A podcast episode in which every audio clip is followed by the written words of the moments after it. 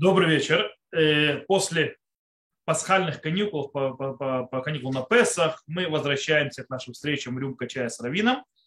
И у нас сегодня, скажем так, все вопросы так или иначе связаны с иудаизмом и государством, с государственностью еврейской, с еврейским судопроизводством или участием евреев в всевозможных, скажем так, э, политических или судебных системах так или иначе, и немножечко Галахи, связанные с молитвой.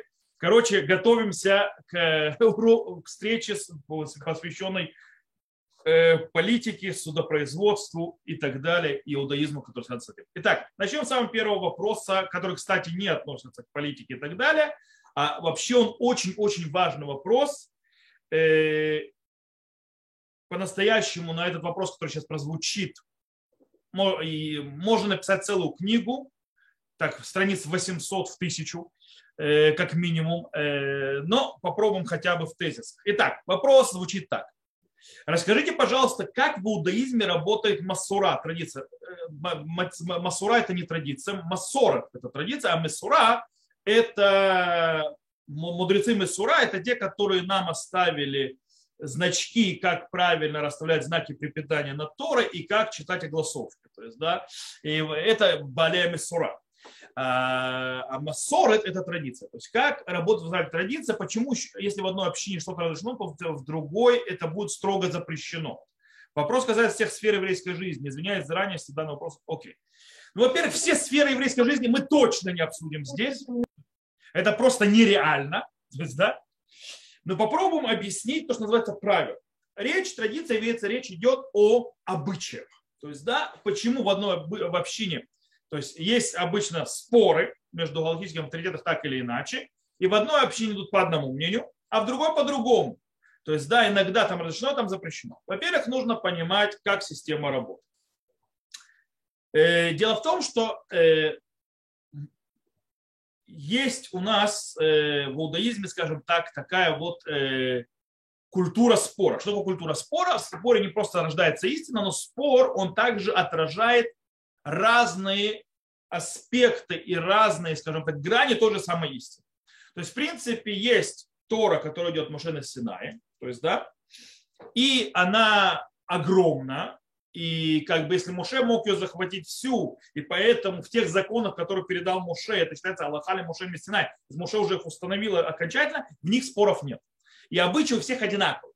То есть, да, э, Почему? Потому что идет прямая, то есть синайского откровения например, от Бога. Например, что филин черный и квадратный.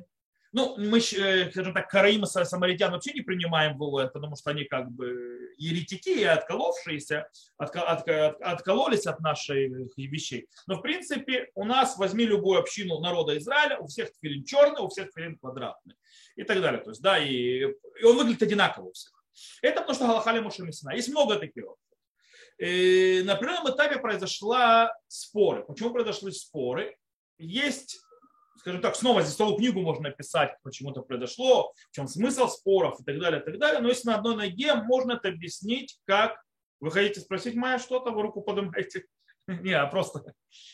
Вот. Э, можно разделить то есть, на две части, глобально. Можно сказать, что это историческая авария, сейчас объясню, что имеется в виду, и можно сказать, что речь идет о, наоборот, о благословенной вещи.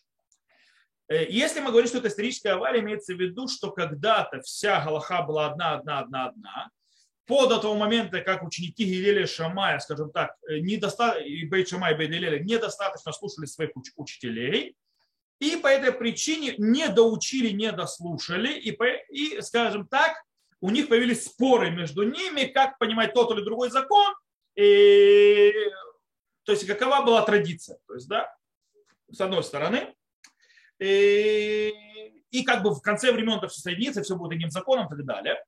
Э, с другой стороны, как раз нет, это не было аварии.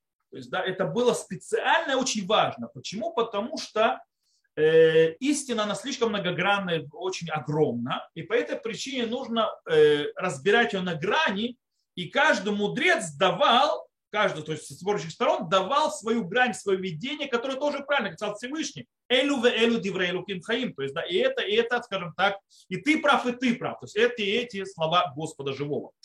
Э, что имеется в виду? Что то есть в одном аспекте, в одной вероя... то есть плоскости это будет это правильно, а в другой плоскости будет это правильно. В зависимости от того взгляда, от того, где ты находишься и многих-многих других параметров. Поэтому очень важно, чтобы был такой спектр мнений, для того, чтобы он раскрыл истину во всем великолепии, во всех, во всех видах э, проявлений и любой реальности, для того, чтобы была живой, чтобы она была развивающейся, чтобы она была, э, скажем так, э, обогащающей, ну и так далее, так далее, так далее. Вы поняли.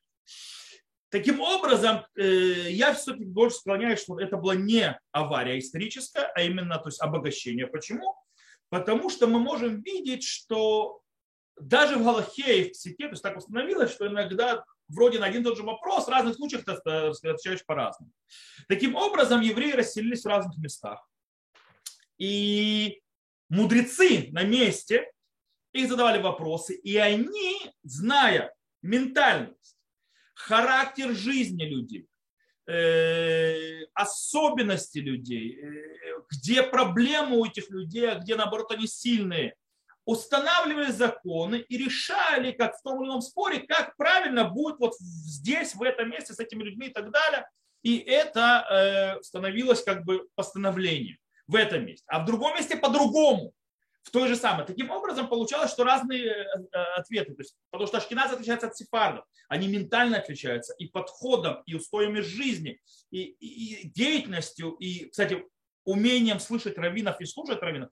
Чтобы вы знали, ашкеназы, европейское еврейство, это сейчас они слишком такие вот плохо к религии относящиеся, многие из них. И они такие черно-белые. Они черно-белым были всегда, э, в отличие от сефардов.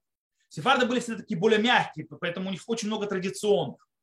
А, но раньше ашкеназы всех склонялись, слушались беспрекословно то, что скажут, у них все было черно-белое. Если не соблюдаешь, пошел вон. То есть, да, э, и люди эти вылетали то есть, очень быстро из общины, поэтому светских не было. А вот у сефардов было очень мягкие, многие там это, как в тех анекдотах, то есть Равин должен быть спрашивал то есть, своего прихожанина, он не обиделся ли он на него и что у него за проблемы. И поэтому раввины более, более мягкие были в некоторых вещах, чем в Европе. Европе больше закручивали гайки, потому что могли. Могли, потому что требовала реальность. С другой стороны, у сефардов тоже были вещи, которых нужно было гайки закручивать, иначе они слишком сильно раскрутятся и так далее, и так далее. В принципе, так или иначе установились в разных местах по, по решению мудрецов, то есть разные, разные подходы, и это стало обычаем, обычаем места. То есть там или сям. И это, то есть, базируясь на той мнении или на другом мнении и так далее. Э, причем во всех сферах еврейской жизни. Э, потом эти то есть, споры были собирались, есть правила решать споры, э, кодекс Шуханаруха, кодекс, неважно. То есть, я просто, если я сейчас в это войду, я говорю, книги можно писать по этому поводу, как это все осталось. Но в принципе появляется такая система. Э, что есть в этом городе так где обычаи, в этом городе так обычаи. Это по этому мнению, это по этому мнению. И понятно, есть разрешающие и запрещающие. Это всегда было. Во времена Бейт Шамай это было, во времена Гилеля было. Гилель, то есть одно разрешал, Шамай запрещал, Бейт Шамай запрещали, Гилель разрешал, Бейт Гилель разрешал, или наоборот. И другие мудрецы и так далее. То есть это было нормальное явление. Поэтому, э, допустим, э, есть пример еще в древности, то есть во времена еще Танаи, Танаим, то есть да, еще во времена Мишны, Раби Йоси Аглили считал, то есть Мишна по поводу мяса и молока. Э, допустим, есть мнение, которое говорит, что мясо с молоком, допустим, мясо с молоком в э, птице это тоже запрет Торы. Есть мнение, которое говорит, что это запрет мудрецов, есть мнение, которое что такого запрета не существует. Это, то есть мнение, которое, что это запрет мудрецов, птица с молоком, это мнение, которое мы живем почти все еврейство. То есть сегодня это устоявшийся Аллаха. Но был Раби Йоси Аглили, который считал, то есть он учил, стихи, что в птице запрета нет даже мудрецов. Таким образом, в Галилее, то есть Раби Йоси Аглили у нас Галилей, ели мясо молоком, потому что Беатра до Раби Йоси Аглили, то есть на месте Раби Йоси Аглили можно было есть мясо, э, то есть рыбу с э, рыбу, говорю, э, птицу с молоком. Так было. Потом, в конце концов, это исчезло и так далее. Вроде здесь запрещено, здесь разрешено. Точно так же задан вопрос. Теперь, и поэтому есть такая вот в трактате Псахим очень интересная вещь, э, которая называется, э, в трактате Псахим такая вот важная вещь, э, которая, то есть, это, скажем, раздел, Традати Псахим, который называется Маком Шинагагу. Место, где то есть, был такой обычай. И там разбираются все вот эти вот вопросы по поводу обычаев, сила обычаев и так далее, и какие у них сила. И задается вопросы, когда человек переходит с одного места в другое место. Допустим, человек жил в одном городе и переселяется в другой город с другой общиной. Там, где он жил, было запрещено, а в этой общине, в которой он приезжает, разрешено. Теперь, если он собирается жить то есть он собирается остаться на веки вечные в этой общине, в которую он приехал, он начинает, он принимает их обычаи. Если же он приехал э, временно, то он должен соблюдать все устражения этой, допустим, есть вещи, которые у него в городе разрешено, а в этом городе запрещено. Он должен соблюдать все законы, которые связаны, это запрещающие в этом городе, и все законы, которые запрещающие в его городе. То есть, да, захумим акомаза, хумим То есть запреты здесь и здесь. Почему? Потому что он возвращается.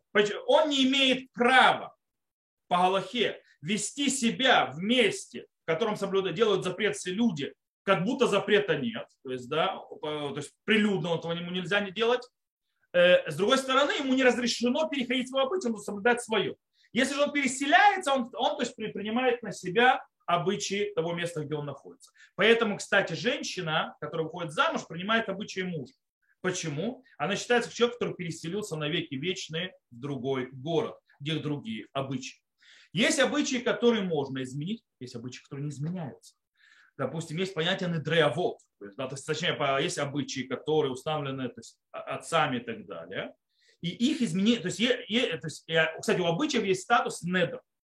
То есть любой обычный статус обета. То есть в принципе, даже если это не запрещено, но мы взяли на это, по мнению, что запрещено, сделали его себе запретом, это как любой обет. Обет, то есть, да, он делает запрет. Он запрещает то, что было разрешено. Или а, клятва. И мы это делали как обет. То есть то же самое, любые всевозможные действия, которые мы делаем, мы как бы закрепляем это э, в действии. Это становится обетом. Теперь есть обеты, которые можно спросить у мудрецов, и они разрешат. Некоторые обычаи лично кто делает. А есть обычаи, которые передаются с поколения в поколение, которые были установлены. И это обычаи, они называются недреавод. То есть недреавод это э, обеты отцов, их отменить нельзя. Их то есть, нельзя аннулировать. Это выходит в море, Гмара в Трахате Псахим рассказывает э, про, человек, про людей, которые их отцы не выходили в море в торговлю в пятницу никогда то есть там соседний город. Почему? Потому что там была проблема, и они боялись, что не успеют до шабата вернуться. И было как зыра. То есть, да, вот по определенной ситуации. И пришли они спрашивать к одному из мудрецов и говорят, то есть, да, вот наши отцы так, а у нас этой проблемы нет. То есть можем ли мы аннулировать вот этот вот запрет по пятницам там плавать? То есть, э, он сказал нет.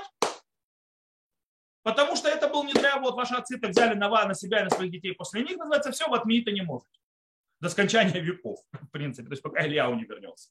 Кстати, это по поводу китниот тоже. То есть многие придумали, что китниот, то есть уже соблюдать не надо. Или они сделают атаратный дарим, придут в Бейдин, и им это, это и все. Это неправда. Китниот это не дреавод. Китниот запрет вот этих вот так называемых всяких э, вещей, которые сефарды едят, раз не едят, там рис и другие вещи.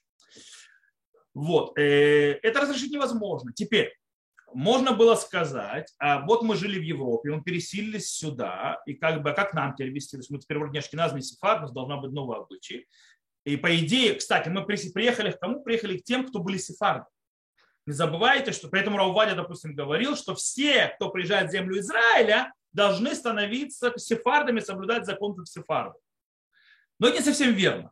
Э, тут Рав э, Увадия, у него была определенная политика в этом смысле, то есть он считал, что все должны подчиняться мнению Шулханаруха, быть Юсеф э, и оставить то есть, там всякие обычаи, которые у них были за границей. За границей. Но это не совсем так, потому что Галаха немножко более динамично. И вторая вещь, это было бы верно, если бы все жили одной бы общиной. А так как все приехали своими общинами, у каждого своя община и так далее, то это все равно, что каждая синагога, так называемая, или то есть каждая это, и как будто отдельный город. Даже внутри одного города. Кстати, в Марокко иногда, нужно знать, в Марокко иногда, в Европе, допустим, такого не было. В Европе в одном и том же городе, в принципе, обычай был одинаковый.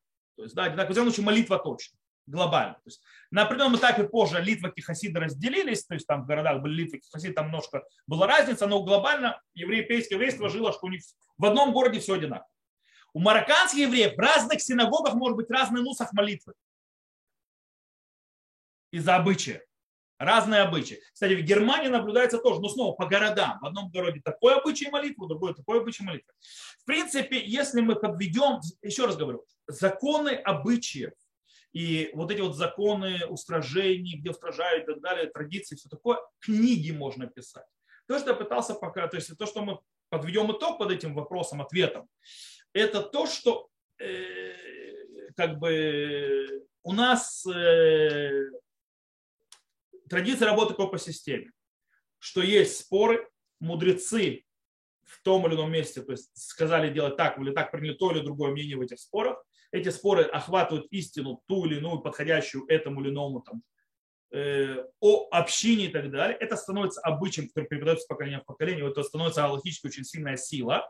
Таким образом, э, это уже изменять нельзя. Есть те вещи, которые да, можно изменять, но глобально это так. Таким образом, есть евреи, у которых это разрешено, у этих запрещено и все нормально, и все одни евреи, и все хорошо, и все это часть одной и той же истины. То, перейдем к следующему вопросу, который пришел, и он уже переходит к вопросу судейства. Расскажите, пожалуйста, разрешает ли Аллаха еврею быть судьем, судьей на нееврейском суде за, за границей или на земле Израиля? Окей. Это тема, которая очень важная тема, кстати. Называется пнияли аркаот. Что такое аркаот? Аркаот – это судебные инстанции нееврейские. И вопрос, имеет ли право вообще еврей обращаться в нееврейские судебные системы? И ответ очень простой. Везде у всех мудрецов наших, в Талмуде, мудрецов, в Шурханарухе, что человек, который это делает, он такой всякой, не буду, я могу вам сказать Шурханаруха зачитать, то есть, да, из Рамбама, то есть, какие нехорошие слова они называют про такого человека, и он называется человеком, который поднял свою руку на Турат Моше Рабейну, поднял руку на Туру Моше. Человек, который обращается в нееврейский суд, он поднял свою руку на Тору Моше. А пропо, э, наши суды, мы сейчас разберемся немножко, немножко разделим на за границу на из, э, э, государство Израиль. Теперь, э, то есть в принципе нельзя не судиться там, не быть судьей там, не даже свидетельствовать там. Есть, правда, исключение, когда ты хочешь пытаться спасти еврея от чего-то, то ты можешь свидетельствовать. То есть, но судьей это не может быть. И даже если евреи приняли на себя это как суд, то есть да, РКО, то есть сказали, да, мы готовы судиться перед ним, есть закон в, э, в законах судей, что если человек принимает на себя, то есть да, э, скажем так, а, истец, то есть ответчик и истец если не принимают на себя вдвоем и готовы судиться перед некошерным судьей, то есть по Галахе некошерным, даже родственникам, то есть родственник не может судить э, своих родственников, но то э, можно судить. То есть называется киблу алаю, приняли на себя. Вот. Э, и здесь вроде бы сказать, ну хорошо, не киблу алаю баркао, то есть не приняли на себя нееврейское судопроизводство. Нет. Так как это поднимается рука над Торой Муше, то тут их мнение вообще никому не интересует. Э, и поэтому нету этого даже закона киблу алаю. То есть, да, то есть, в принципе, даже если не принято, даже не хотят, даже не подписываться в документе, что так будет, этот документ аннулируется. Запрещено абсолютным запретом обращаться в нееврейское судопроизводство. Тотальным запретом. Это глобально. Теперь, немножко теперь разберем. Сначала пойдем в землю Израиля, государство. Э, нужно понимать, Хотя были мнения, которые пытались приписать к э, светскому суду, кстати, когда мы говорим не евреи, то есть, то есть э, мы говорим о светском суде, то есть мы не говорим о равенатских судах, светский суд. Есть те, которые пытались объяснить, что не, э, светский суд от государства, то есть так называемые светские суды, у них есть закон, то, что называется мишпат хамелех, то есть, да, то есть суд царя.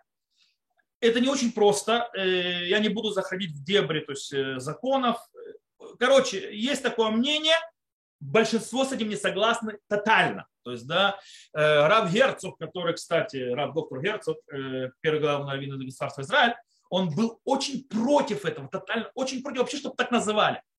Рав Вадя с ним не согласен, никто с ним. Короче, в конце концов, абсолютное большинство Балдыцев считает, что не еврейский, то есть, что э, суд, гражданский суд в Израиле является ничем иным, как аркаот гуим, то есть у него есть полный статус нееврейского судопроизводства. Почему? Потому что он не судит. Кстати, если это не еврейский суд, даже если он судит по законам Израиля, то есть, но не, то есть судьи не евреи и так далее, то даже в этом случае он не кошерный суд, считается э, то есть аркаот.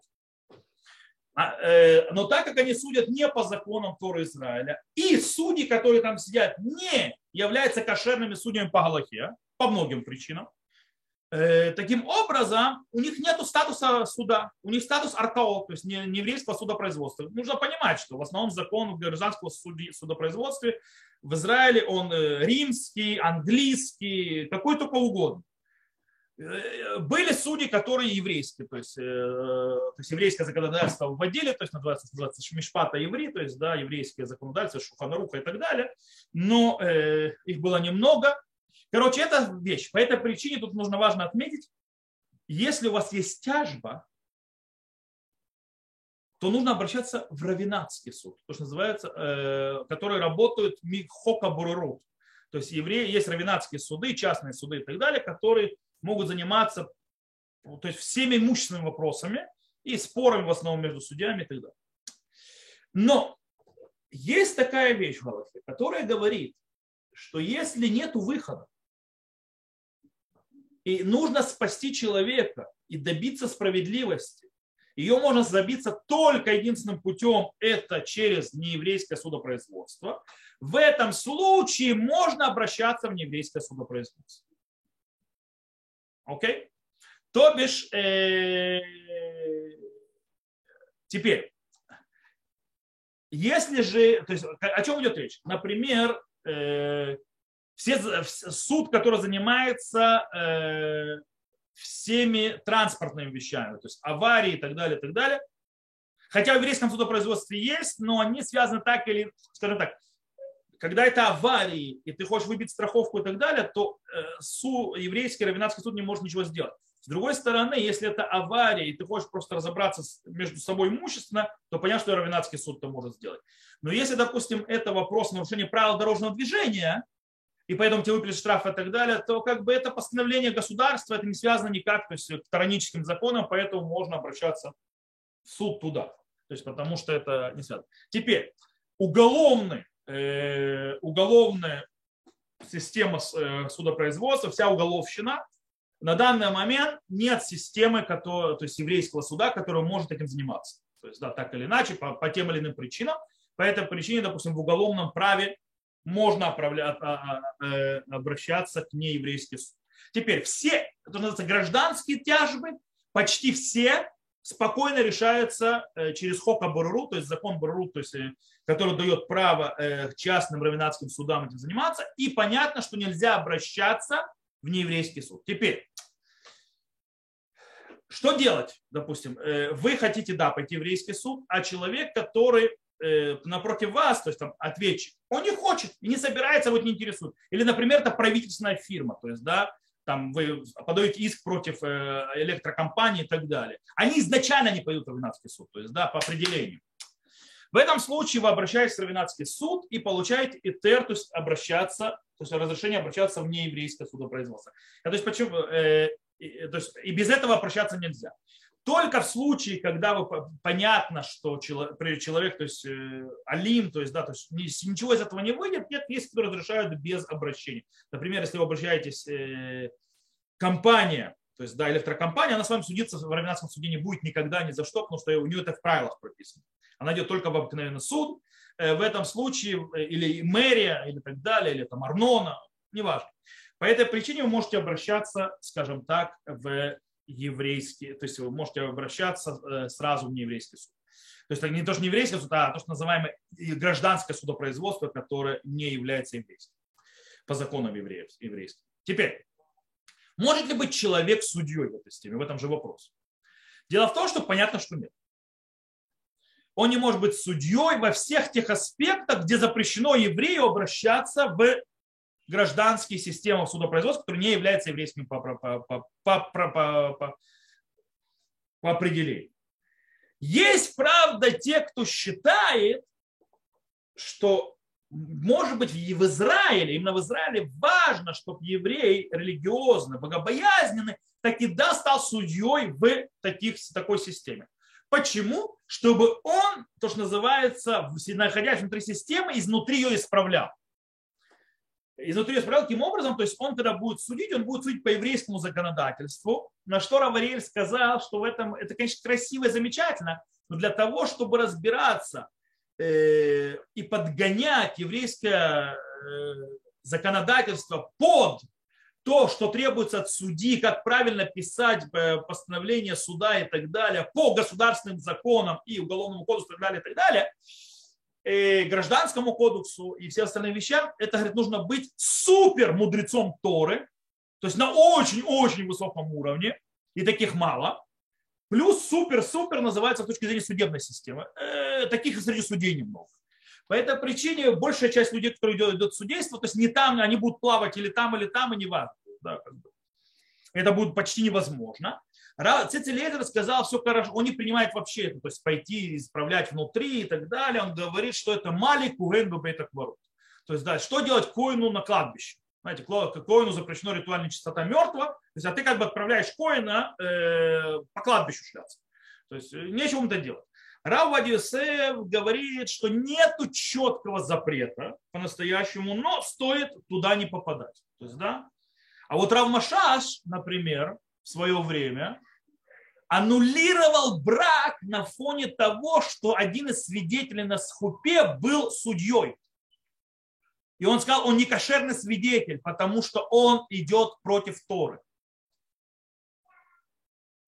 Вот, так что, э, хотя проговорят про, вот, по этой причине, смотрите, можно полагаться на тех, кто говорит, что таки да, можно участвовать, э, быть судьей для того, чтобы управлять изнутри, но тогда выбирать направление себя, очень далеко не всегда ты можешь выбирать направление, тебе назначают.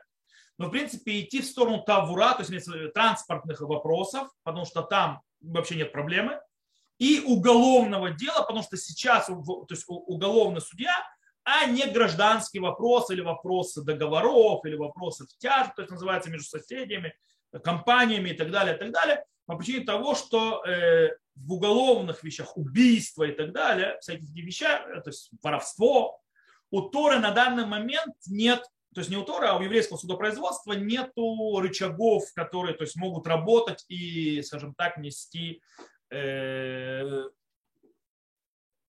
что-то, что э, людям будет не и наказанием, и предупреждением, что такого не делать. По многим причинам они будут заходить в это, то есть на чем это базируется. То есть я могу источники, когда, конечно, всему это привести, но э, пока оставим это с этим. И, и таким образом тогда это как бы хотя бы это. Потому что когда он попадает в гражданские тяжбы и так далее, то тут очень большая проблема. Потому что гражданские тяжбы это прямое поднимание руки на Торой Муше.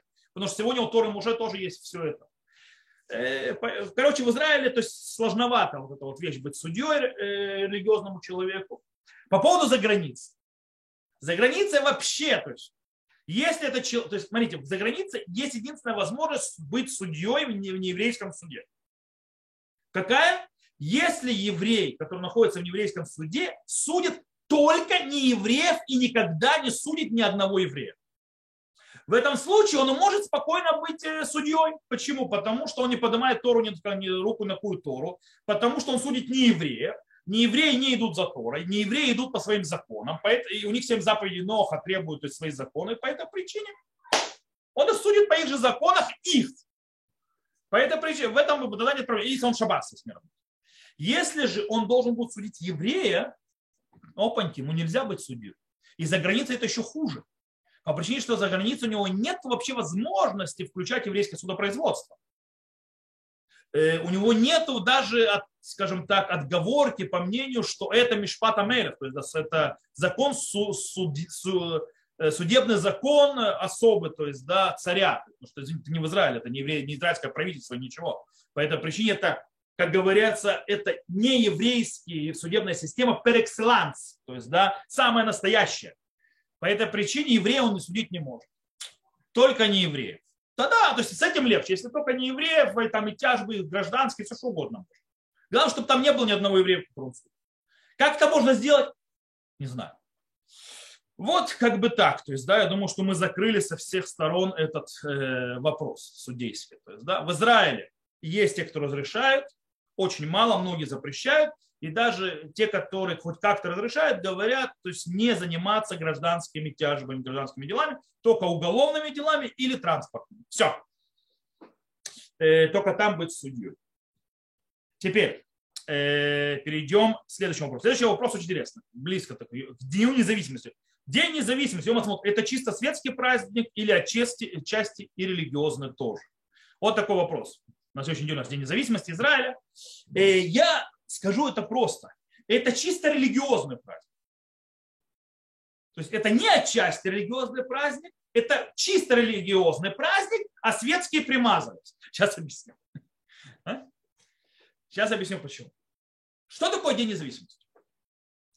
День независимости это в принципе э, то, что еврейский народ приобретает. Скажем так, я могу сейчас войти в Рава Соловейчика, и в Рава Кука, и отца, и сына Рава Кука, то есть, да, и Рава Авраама Цака Кук, и Рав э, Цвиуда Коэн Кук.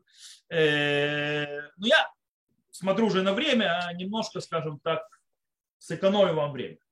Э, только скажу пару тезисов по поводу государства Израиль. Государство Израиль с точки зрения Рава Кука – это инструмент для того, чтобы реализовать божественную программу, э, скажем так, э, чтобы наше возвращение, божественная программа и так далее, она раскрылась в этом мире ну, и вернулось наше царство, он видел святость определенную в, скажем так, государственности и видел это этапами избавления. Его сын это намного больше. Равкук не дожил до Дня независимости. Равкук умер в 1935 году. Его сын более сформулировал это, и он, скажем так, это вошло в нашу молитву за, э, за мир государству, решит смехат гюлатым. То есть государство Израиль виделось в видении Равакука сына, то есть который довел э, подход отца более, скажем так, э, дальше, что это начало ростка нашего избавления. То есть, в принципе, государство Израиля, образование государства Израиль есть теологическая и религиозная важность. Само по себе. То есть, само по себе государство, в нем есть святость.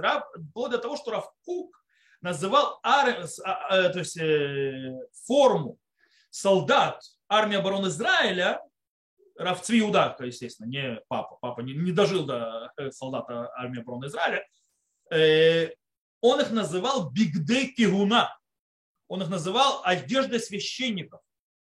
То есть настолько он вставлял святость, то есть само понятие государства и так далее.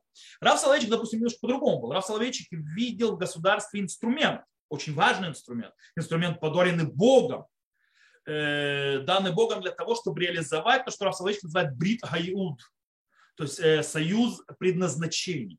То есть то, к чему народ Израиля должен прийти, развиться духовно и так далее, для этого нужен инструмент. То есть да, в земле Израиля это государство.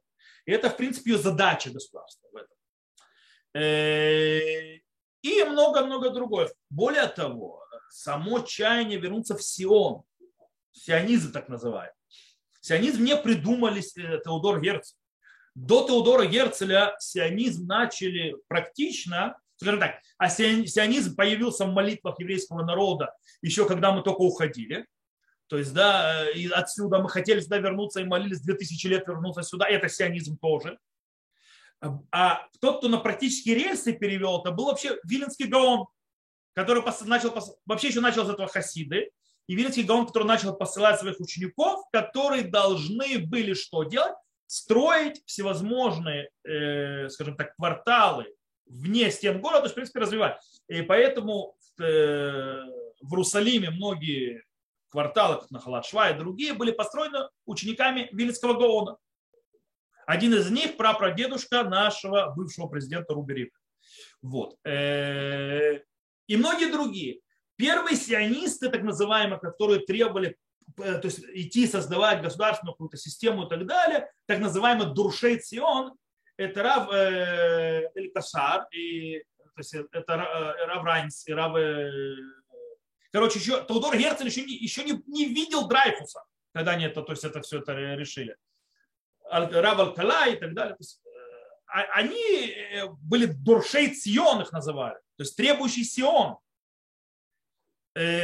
И Петахтиква, то есть там, где я живу, была построена то есть была образована людьми, которые хотели развивать еврейское поселение, возрождать еврейский народ и так далее, и еврейское сельское хозяйство еще до первого сионистского конгресса Теодора Герца. Первая алия, первая алия была до Теодора Герца, до сионистского конгресса.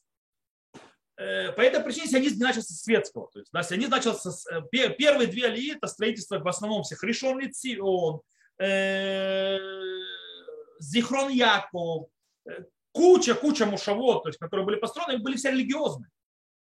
И это была идея религиозная. Даже, хафец, даже те, которые, то есть, допустим, улица Ховецион Петахтикве, то есть могу вам рассказать, она называется Ховецион по организации, которую создал Равмоли, то есть это э, Нацими Воложен, глава Ишеват Воложен, и другие, то есть соратники, для того, чтобы в принципе, строить, развивать здесь э, инфраструктуру для возвращения евреев сюда.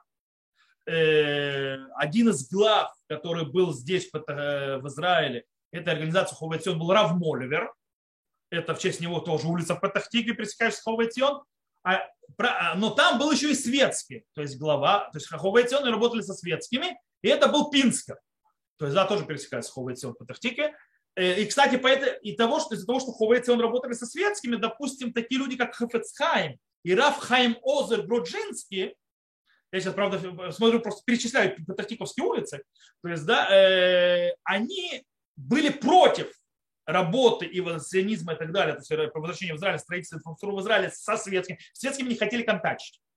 И они поэтому создали так называемый Агудат Исраиль. Э, партия в Кнесте, кто не знает, э, потом. Теперь, то есть в принципе мы видим, что к дню, э, то есть к дню независимости и так далее, и так далее, ко всем этим вещам вели много религиозных, и они шли на религиозном базисе. В принципе, вся идея возвращение государственности после 2000 лет изгнания, это религиозная идея в своем корне. Э, не зря Рамбам в законах Хануки говорит, что празднуют Хануку, потому что вернулось царство еврейскому народу на более чем 200 лет. То есть, в принципе, есть какие-то то есть, аналогии между Ханукой и Днем независимости. Поэтому я говорю, что День независимости все-таки это больше религиозный праздник, чем светский. Светские что сделали? Так как понятно, что светские участвовали, Равкук писал, что светские очень важны для того, чтобы построить, э, он объяснял, что он назвал их Мереда Кадош, то есть да, он называл их святых еретиками, то есть это святое восстание и так далее. Он говорит, что религиозных иногда смелости не хватает работать в, в системе, то, что называется, физической. И у светских это лучше получается. Э, поэтому Равкук говорил, что не сделать свое дело, и отомрут постепенно. То есть, да, светские должны были появиться на этом этапе истории для того, чтобы привести к земле государство Израиль, то есть к строению государственности, и потом они как постепенно уйдут, и религиозные просто станут все больше и больше и больше. Э, пророчество Равкука не совсем исполнилось, хотя по сравнению с тем, сколько было религиозных в начале государства и сколько религиозных сейчас, то оно очень сильно исполняется. Вот. Э, в любом случае. Конце концов, все вместе создали государство. И его празднование, как его праздновать, появился раскол между религиозными и светским с точки зрения, какие ценности и какие содержания вливать в этот день. Религиозные делают молитвы, то есть религиозный сионизм молитвы, галель читают и так далее, и так далее светские, барбекю, фейерверки, ну, ну вы знаете, то есть, да, вот, э, концерты и все такое. Кстати, фейерверки сегодня обсуждают, что это очень плохо э, и для природы, и для людей, особенно посттравматических людей. Они страдают, это, оказывается, страдает бешеное количество животных, людей и так далее от этих э, фейерверков. И это людей, которые пережили войну, для них это самый страшный, самый ужасный день в году. Для них это просто одно, День независимости с фейерверками – это одно сплошное страдание, причем на несколько недель после этого тоже. То есть пока из этого выйти. Животные страдают, включая не только домашних, но и, и у, то есть дикой природы. Для них это просто ужасно, они тоже страдают. у них есть проблемы с психикой после этого и так далее. Короче, пять минут развлечения нашего – это бешеное страдание очень много. Э, в любом случае, Харидим после того, как увидели, кстати, Харидим раньше праздновали тоже радовались Дню независимости. Так было в 48-м. Когда они увидели, как светские начали делать очень определенное содержание этому дню, религиозно очень сильно с этим не согласились. То есть религиозный сионизм продолжил быть как бы на, быть мостом, а харидимы, как всегда, отдалились. То есть мы не хотим с вами праздновать. Но в харидимы тоже в определенном смысле отмечают этот день. Как они отмечают этот день? В этот день всегда в харидимном обществе, что есть? В, этот день всегда в харидимном обществе есть дни учебы. Всегда в этот день есть куча-куча уроков. То есть, да, как бы, они называют это, то есть, день э, Йомах, то есть, это типа, праздник для мудрецов. То есть, да, типа, учиться. Ну, окей. Короче, приходим к выводу, что? Приходим к выводу, что у нас выходит такое. Это религиозный праздник, в который светские сделали свое содержание, свой подход.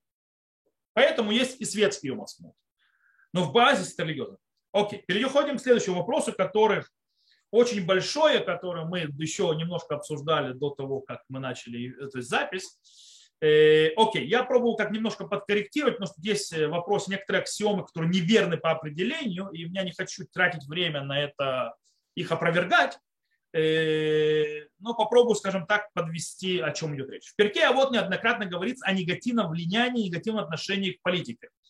Мы разберем, есть ли такое в перке а вот, и как это нужно понимать. Э, рекомендации отстранить иначе и так далее. Там не совсем рекомендации. Как вы лично, эти ваши учителя, равсовечки, относятся к харидим, которые входят в политику, он написал, нарушает заповеди и так далее, они нарушают заповеди, э, торгуют корону с Торы ради субсидий для Ишив, э, приводят Ребель Любавич тут, э, и так далее. Э, про Дери говорит. Смотрите, я сразу скажу э, вещи. Во-первых, Рэбе Любавич про Этнаткут не говорил ни слова. Этнаткут – это э, размежевание в Гушкатифе. Ни слова Любавичский Рэбе не говорил об этом и говорить не мог. Он умер задолго до. Мне написали, что цитировали его.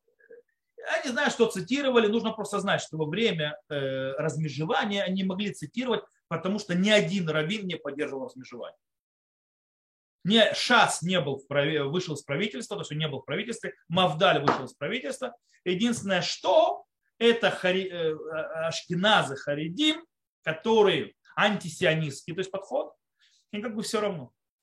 Э, и по этой причине они продержали правительство, правительство сделало, что хотели. Они сами не голосовали за это. Окей? Э, то есть они просто не дали правительству упасть. Э, кстати, Дерри не было во время Этнатфута. Дерри, как его, он был вне политики в это время. В это время был Эли Шай. И, кстати, то, что Дерри посадили тюрьму по-настоящему с точки зрения галактической, это не является воровством, потому что он просто перераспределял деньги МВД на школы, на определенные школы. Это некрасиво. Это с точки зрения гражданского закона плохо и так далее. Но с точки зрения закона, то есть не укради, он не воровал ничего. Он в собственный карман ничего не клал. Он просто перераспределял бюджет, который с точки зрения правоохранительных органов гражданского этого было сделано не по э, правилам, которые установила это. А насколько эти правила, есть у них э, сила или нет, это уже отдельный вопрос и относится больше к вопросу, как мы говорили, про нееврейское законодательство. Э, окей. Э, Еще приводится вот один харидимный политик, который тоже приписывается здесь ему определенное преступление, которое никогда не было доказано, потому что дело закрыли. Okay. Вот. Э, то есть обвинения вроде должны были дать, он пришел к сделке и ушел. И все.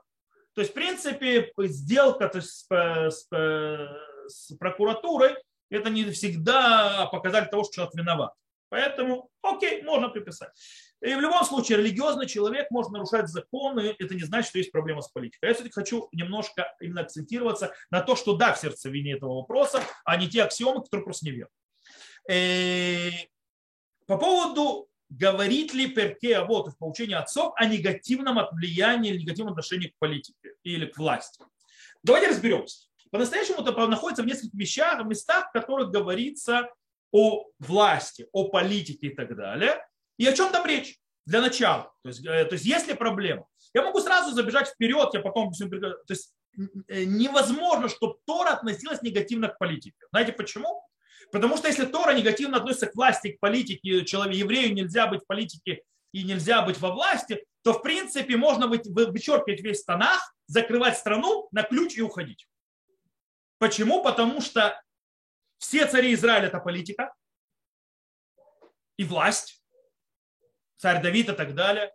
Все пророки вмешивались так или иначе во власть и в политику. Более того, пророк Ирмияу, Ишаяу и так далее говорили не, не воевать против этих, не воевать, то есть не вступать в союзы с этим, потому что Бог на это не согласен и так далее, и так далее. Это прямое вмешание э, религии в политику. Более того, любое, любое э, общественная должность, любая, которая занимается, то, что называется ширута цибури, то есть э, э свер, свер, э, то есть то, что называется даже чиновники и так далее, не только чиновники, любое, э, главы города, те, кто будут заботиться о вещах, которые проходят в городе, даже в городах, не говорю уже о стране, э, раввины, судьи и так далее, все это власть. То есть все это власть. И не дай бог сказать, что еврею там делать нечего религиозному. То есть давайте это путь бросим на неевреев, давайте бросим это на нерелигиозных и так далее. Но ни в коем случае религиозного еврея там быть нельзя. Это просто абсурд. Это абсурд в корне. То есть, да, это наоборот. Нужно, чтобы религиозные евреи были во всем этом для того, чтобы это имело настоящую э, систему, как, как это видела Тора. Тора нас учит, как создавать государственность как, по, по законам еврейским. Тора нам дала кучу законов, как государство должно работать и так далее. То есть получается, то есть а как ты будешь, извините, влиять на политику, на как то работать, если там не находишься? Поэтому это абсурд. То есть, да, нет такого, что евреи, то есть Тора запрещает участвовать в политике. Просто неверно. Что это, а как тогда понять Перкат Вот? В Перке вот в нескольких местах есть э, вот эти вот э, по поводу э, власти. Первое, то есть где появляется, это э, в первой главе, в 10 Мишне. Шмай и Автален приняли от них. Шмай говорил, люби труд, возненавидь рабанут. Кстати, слово рабанут в этом случае это не равинат или равенство, а это высокое положение. Рабанут от слова раб, высокий, великий. То есть возненавидь величие. Э, и не становись известен властям. То есть велотит воде решут или малхут. О, отсюда вроде, а, плохо быть, то есть чтобы не знали те власти. Давайте о чем идет речь? По-простому открываем а вот Дарабинатан. А вот Дарабинатан – это один из источников нас, который является тоже трактатом а вот, только он дает нам некоторое более глубокое понимание и о чем идет речь, то есть немножко с другой стороны. И он говорит очень простую вещь. Что такое не будь известен властям? Имеется в виду, что э, не делай, не прикладывай усилий, чтобы власти знали о тебе. Или наоборот, как бы уходи от властей. Почему? Потому что тот, кого власти знают и слишком близких отношениях, в конце концов смотрят на него и его убивают. То есть, да, и забирают его э, имущество.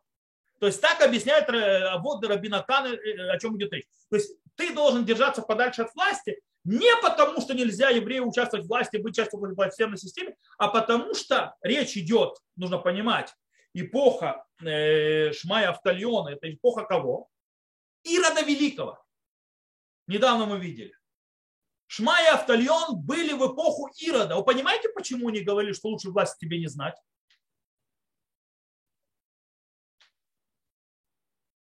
Потому что речь идет не о царстве израильском праведном, потому что не идет об еврейском, а идет о власти, которая э, диктатора, это, самодура. Э, тот, кто с нами был на экскурсии в Родионе, послушал, насколько человек этот был самодур. Э, и насколько он мог убивать налево и направо, без всяких, то есть... Э, кстати, тот же самый рассказ, когда он сказал собрать 200 мудрецов и казнить их в день его смерти. Для чего? Потому что говорит, он знает, что евреи будут радоваться, когда он умрет, э, а чтобы они не радовались, а плакали. Поэтому понятно, что мудрецу лучше подальше держаться от такой власти. Но нету, и даже в секунду не было, что не, не открываться власти, если это царство Израиля, если это праведное царство, или царство, которое работает так или иначе все-таки не деспотичными и э, диктаторскими, самодурскими способами. Нет такого. Нет такого запрета. Это не это, э, кстати, еще, э, кстати, есть еще одно то есть, объяснение, то есть Вавод Рабинатан по этой мишне, что Э, что лучше человеку э, не брать на себя, э, скажем, какой-то, то есть от власти, какую-то на себя должность. Почему? Потому что э, сначала они хорошо относятся, а потом начинают его прессовать. То есть, как бы, вот в чем проблема. Проблема не в том, что это, проблема в том, что потом тебе от этого хуже. То есть, так или иначе, все комментаторы, комментарии, которые говорят, выходит, что проблема в том, что тебя будут прессовать, что тебе потом будет плохо, что потом пострадаешь от этой власти. Поэтому лучше с ними связываться. Э, и, кстати, Рабхайм из Воложин, Рабхайм из Воложин пишет, что ни в коем случае Шмая не имел в виду, что человек должен, то есть, или, то есть научить кого-то чтобы человек не принимал на себя какие-то общественные то есть, э, должности, чтобы человек не занимался какими-то общественными вещами. Даже в мыслях у этого шамая не было. Кто понимает так Мишну, просто не понимает, что здесь сказано. Э, то, что он имел в виду, кстати, то, что он говорил, э, аговы там илаха, снайта рабану, то есть да, люби работу, не ненавидь величие, имеется в виду, что ты должен то есть, заниматься этими общественными делами и так далее, но сторониться от, то есть не бежать за почестями. То есть не искать почести, не искать величия в этом, искать работу, то есть служение, которое есть, но не почет. То есть не величие, не почести, не то, что все перед тобой кланяться будут. Это значит, нужно убегать от этой работы. Нет, ты должен в нее входить. В коем случае даже в Шмая в мыслях не было, что в этом есть проблема. Это одна мишна. Вторая мишна у нас еще есть в другом месте. Это Мишна, которая уже во второй главе, в третьей Мишна. Там тоже многие понимают, понимают пытаются понять, что типа вот, ага, убегать нужно от э, власти. Это, эта Мишна звучит так. Э, будьте осторожны с властями, они приближают к себе человека только по собственной надобности, кажутся друзьями, когда им это выгодно, но не стоят за человеком в нужде его. То есть подержи, подержись под власти по-другому, то есть подальше. О чем идет речь? Снова речь идет об отношениях с властями. Окей? Отношения с властями, то есть, да, э, что, скажем так, не сильно полагаться на их обещания, скажем, это властей не особо всего полагаться, немножко то есть, быть э, подальше держаться от этого. То есть, в принципе, э, если вы видите, то есть говорят, то есть, говорят то есть, мудрецы, если вы видите э, власть, что она к вам такая хорошая и приближает вас и так далее, и так далее, знаете, они этого не делают просто так, они делают это для своей выгоды. Причем чья это мешна? Чья это мешна? Это мешна Рабан Гамлиэля. Сейчас э, объясню, почему это важно. Рабан Гамлель сын Раби Иуда Анаси. Сейчас объясню, почему это важно. Потом он говорит, не, то есть не, они выглядят власть, как будто они вас любят, то есть, да, э, когда они получают, им это выгодно. Но э, когда человеку плохо, они, скажем так, весьма красиво не приходят ему на помощь. То есть имеется в виду, они могут выглядеть как, то есть власть может выглядеть как ваши друзья, но в конце концов они Э, от вас очень, когда вам будет плохо, они от вас их отвернутся. Почему я сказал, что это Рабан Гамлей, сын Рабиуда Анаси? Есть две причины. Первый его отец, который был, как известно, в хороших отношениях с э, Антонио, то есть, да, а, Андре, э, Антониус, то есть, да, а, Антоний, да, то есть на русском Антоний, Антониус, он был в шикарных отношениях с ним Рабиуда Анаси. Кстати, вот, Рабиуда Анаси, и Гилель тоже был Наси. Наси это глава еврейского народа не только духовного, но и политического. И как мы можем сказать, что евреи нельзя быть в политике? Тем более, вот, пожалуйста, огромнейшие мудрецы Торы были в политике. Они были Насиим. Они общались с политиками, то есть, которые были в Римской империи тоже. Раби Уда Наси, э, у него были очень близкие связи с, а, э, с Антониусом, Антонинусом. Э, и были очень то есть, близкие отношения, кстати, которые были хороши для еврейского народа э, в то времена, то есть э, очень сильно помогали еврейскому народу. Пожалуйста, участие в политике, прямым текстом. Так вот, Роман Гамлель видел, как во времена его отца, то есть как все это было. И он объясняет, что все делал Антинус, то есть вроде бы друзья-друзья, но он объяснял, что это все было ради выгоды. То есть римлянам было выгодно эти связи э, с Рабиуда и так далее. Почему? Он говорит, потому что как раз во времена Рабан Гамлеля сына Рабиуда Наси, э, скажем так, э, величие э, института Нисиим, то есть да, глав еврейского народа, начал идти вниз. И этому очень много, и римляне этому то есть, очень сильно способствуют. То есть, в принципе, он говорит, то есть, он говорит, нечего на них полагаться. В конце концов, когда им выгодно делать так, когда им не выгодно делать вот так. Я уже не говорю про Мишну, которая говорит, что нужно молиться за власть, потому что если не будет молиться за власть, то люди сожрут друг друга. И так далее, и так далее, и так далее. То есть, в принципе, я могу дальше то есть, крутить по, по перке, а вот, но я вам уже показал достаточно, чтобы было понятно. Нет в проучении отцов никакого э, отторжения власти, негативного отношения к власти, негативное отношение к нееврейской власти, и власти, которая проблематичная, да, есть негативное отношение, понятно. Но как раз наоборот, как раз э, отцов подчеркивает, что власть обязательна. Потому что если не будет власти, то люди сожрут друг друга. Очень важно, чтобы она была. Вопрос, какая она будет. Какая она будет, зависит от тебя. Поэтому наоборот, то есть тот, кто может, тот, кто хочет, тот умеет, вперед. Вперед и работать и так далее, от этого Мессима, и так далее, и так далее, и так далее. Поэтому понятно, это, кстати, везде. И все, и обратите внимание, я могу перечислять огромное количество еврейских мудрецов, которые были внутри власти и влияли на нее, когда могли. Ибн Гвероль, Рамбам, который был э, личным э, врачом Салахаддина. Э, Раша имел отношение так или иначе на короля и, э, то есть герцога, прошу прощения, э, баронов и герцогов, которые там были. Э, не всегда хорошо, потому что там, там в основном они пытались евреев очень сильно прижать, потому что у них христовые походы были. Так или иначе. Сфорно, а Барбанель. А Барбанелю, а Барбанель был никем иным, а министром при при Изабелле и Фердинанде, которые знали евреев из Испании. И он пытался долго и нудно противостоять, говоря с Фердинандом. То есть Фердинанд действительно то есть, не хотел выгонять евреев.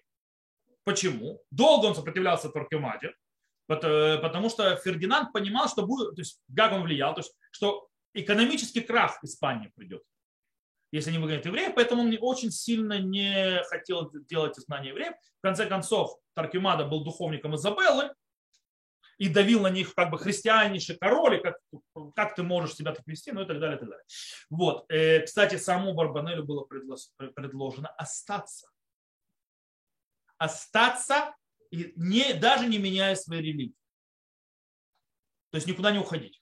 Он, правда, сказал, что он разделит судьбу своего народа, ну и так далее. И так далее. Куча, куча, куча, куча, куча. Кстати, Рейш Галута, то есть в еврейском изгнании, то есть, да, глава, э, то есть Галут, это был, он не был просто там политиком, это был мудрец обычно, Торы, который бы стоял во главе политической власти в еврейском народе. И примеров куча. Таким образом, нет никакого негативного отношения. Вопрос, что ты делаешь с этой властью? Э, наоборот, э, мои учителя считают, что не только нужно участвовать в политике, и в политической жизни. Нужно влиять как можно больше, чтобы ее исправлять по возможности, как только это можно сделать, чтобы именно влия, вливать туда еврейские ценности, подход Торы и так далее, и так далее, насколько это можно. Естественно, понимая, что ты не один в этом доме, и что политика – это то, что называется искусство возможно. В политике ты не можешь никогда выполнить все свои обещания, просто по определению, потому что не один. Во-вторых, в политике ты не можешь продвинуть только твою адженду, потому что ты не один. В политике нужно работать так, что я сегодня помогаю то есть ему, чтобы завтра он помог мне. То есть так работают партии. Иначе тебе никто не поможет. Иначе тобой никто не будет, не будешь помогать в его вещах, которые важны ему. Так работает коалиция. Э, иначе будут палки в колеса друг другу. И ничего вообще не будет. Поэтому есть люди, которые умеют это делать, и они нужны, они важны. Без них ничего продвигаться не будет, без них ничего не будет. Без них не будет ни Торы, без них не будет ни Ешив, без них не будет ни школ, без них не будет ничего. По этой причине, э, вот. Теперь, э, э, таким образом, тут еще последнего, то есть как под вопрос, и достойно ли это дело, что религия и политика связаны и неразделимы? Они не могут быть разделимы. Так как в иудаизме религия, нация и судьба народа неразделимы, то есть да, это одно и то же все, По этой причине Тора захватывает все аспекты жизни, включая политику. Хочешь ты не хочешь. Есть царь, это политика. Есть войны, которые нужно вести по закону, это политика. Есть э, отношения с государствами по еврейскому закону туда и сюда, это политика. Есть вопросы, то есть э, э, судопроизводства, тоже политика так или иначе, и так далее, и так далее. И так далее. То есть, если ты раздираешь между религией и политикой, ты просто лишаешь еврейскую, так скажем так, физи... То есть, ты, в принципе, делаешь христианство. То есть, есть мирское и есть духовенское.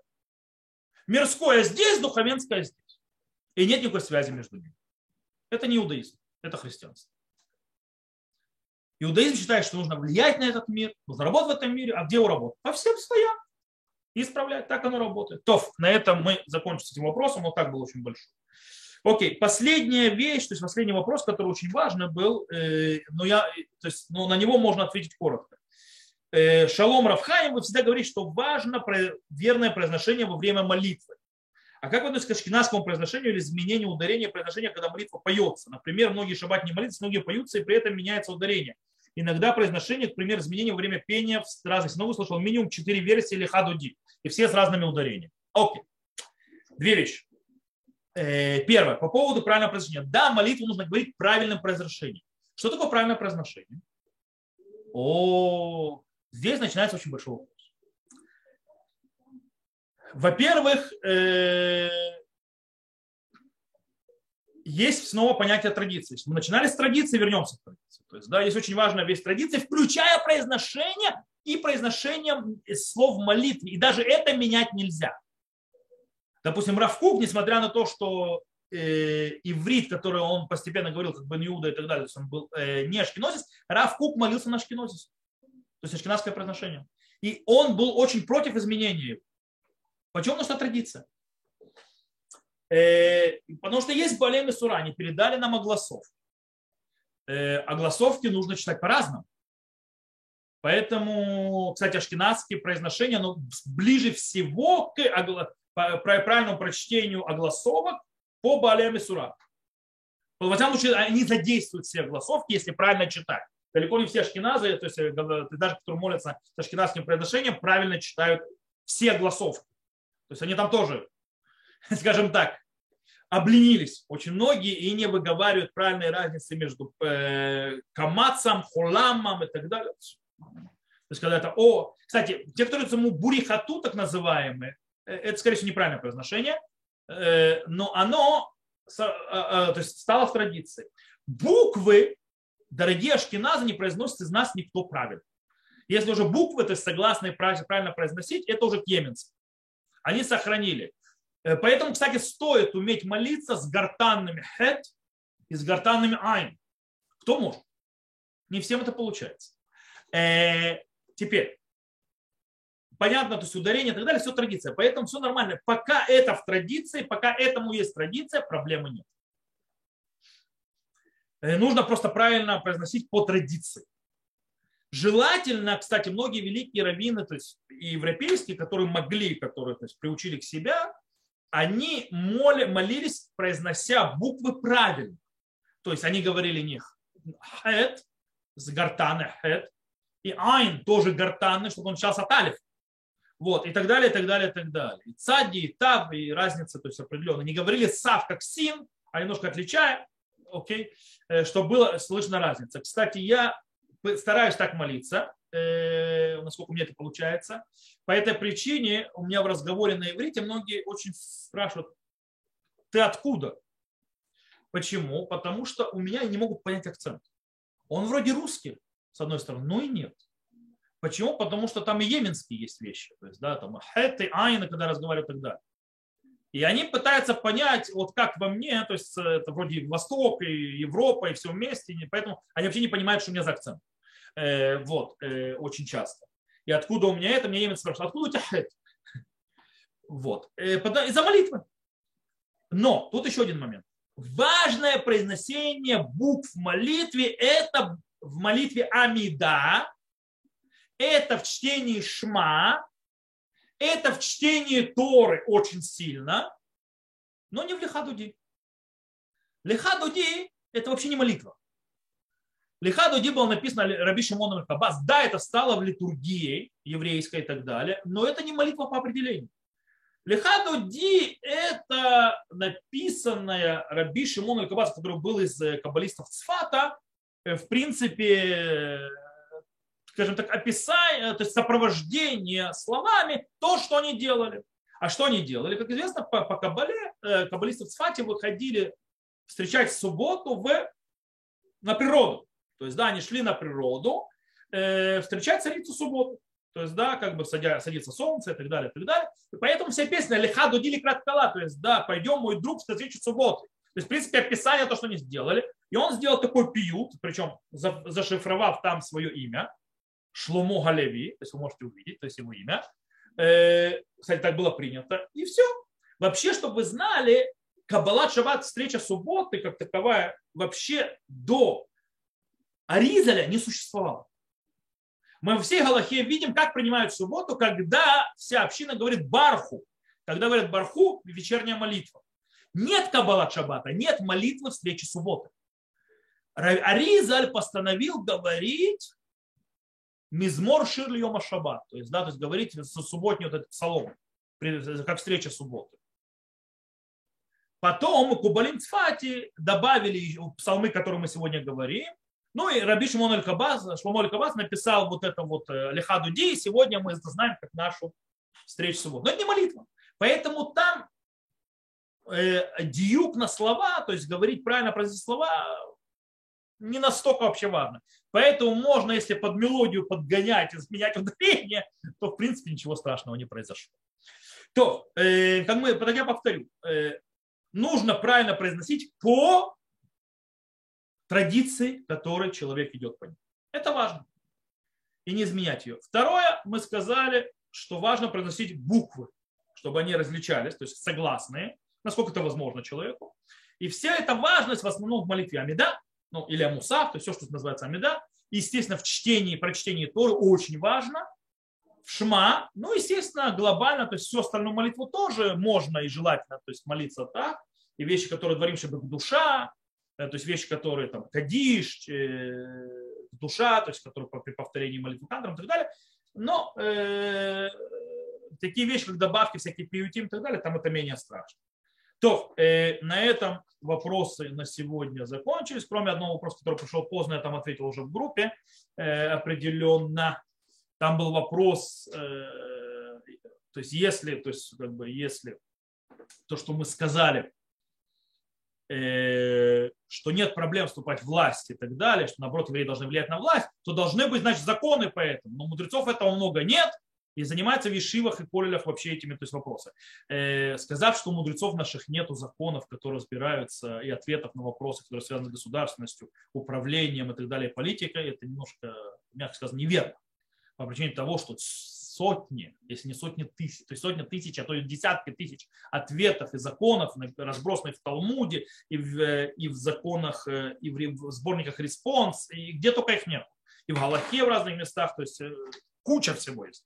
И, понятно, что когда ты учишь что в Ешиве и Поле, то есть, то есть ты поднимаются эти вопросы, разбираются. А есть то, что можно методично учить. И тот, кто хочет разобраться и узнать то есть, многие вещи, которые связаны с государством Аллахе, пожалуйста. Мой канал YouTube, Раби э, Хайм Дов Брис, то есть да, R-I-B-B-I, C-H-A-I-M, то есть да, D-O-V, B-R-I-S-K. Находите в Гугле, там есть плейлист, в этом плейлисте есть иудаизм и государство, и вы увидите, сколько, оказывается, источников по этому поводу есть. Э, на этом мы сегодня заканчиваем. Так мы немножко вышли из э, границ отведенного времени. И я надеюсь, что было интересно. Э, если, может быть, у кого-то вопросы, так на пару минут у тех, кто сидит с нами в зуме, я готов ответить.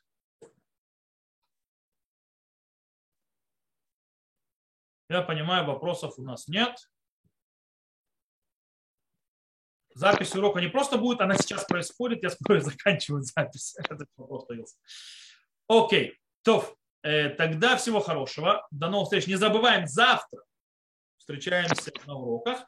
В среду, в среду, все, кто живет в Патахтикву, приехать в Патахтикву. Э, в среду это вечером, это день катастрофы. И в этом году мы сделаем особое мероприятие. мы встречаемся, э, зажгем 6 свечей, то есть в моей синагоге на улице Кременицке 8 в Петахтикве, мы зажгем свечи в память о 6 миллионах. Кстати, свечи это не особые, но я приберегу рассказ о этих свечах для тех, кто придет. То есть, что особенно в этих свечах, то есть этих подсвечниках, что в них особенного, э, почему именно их зажигаем будем. Э, и у нас будет Рита Симхес. Рита Симхес, она глава организации э, а, узников гетто и лагерей. То есть она была в гетто.